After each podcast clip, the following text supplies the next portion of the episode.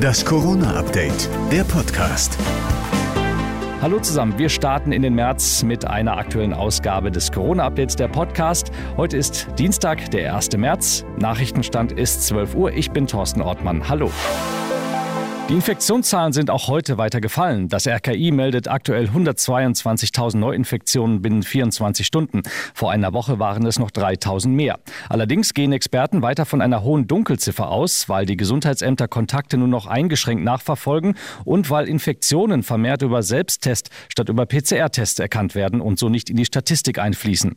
Auch die Lage an den Schulen in NRW entspannt sich. Aktuell gibt es rund 46.000 Infektionen. Das sind 2,4 Prozent der Schülerinnen Schülerinnen und Schüler. In der Vorwoche lag der Anteil noch bei 3,2 Prozent. Auch bei den Lehrkräften in Quarantäne ging die Zahl zurück. Eine Gefahr bleibt aber weiter der Omikron-Subtyp BA2, der sich gerade in Deutschland ausbreitet. Professor Timo Ulrichs bei Bild. Allerdings sehen wir etwas mehr schwerere klinische Verläufe. Hier wissen wir nicht, wie sich das Ganze dann weiterentwickeln wird Richtung Herbst. Es könnte sein, dass dann von dieser neuen Variante äh, sich dann vielleicht nochmal ähm, auch schwerere klinische Verläufe dann ausprägen werden bei der nächsten Welle.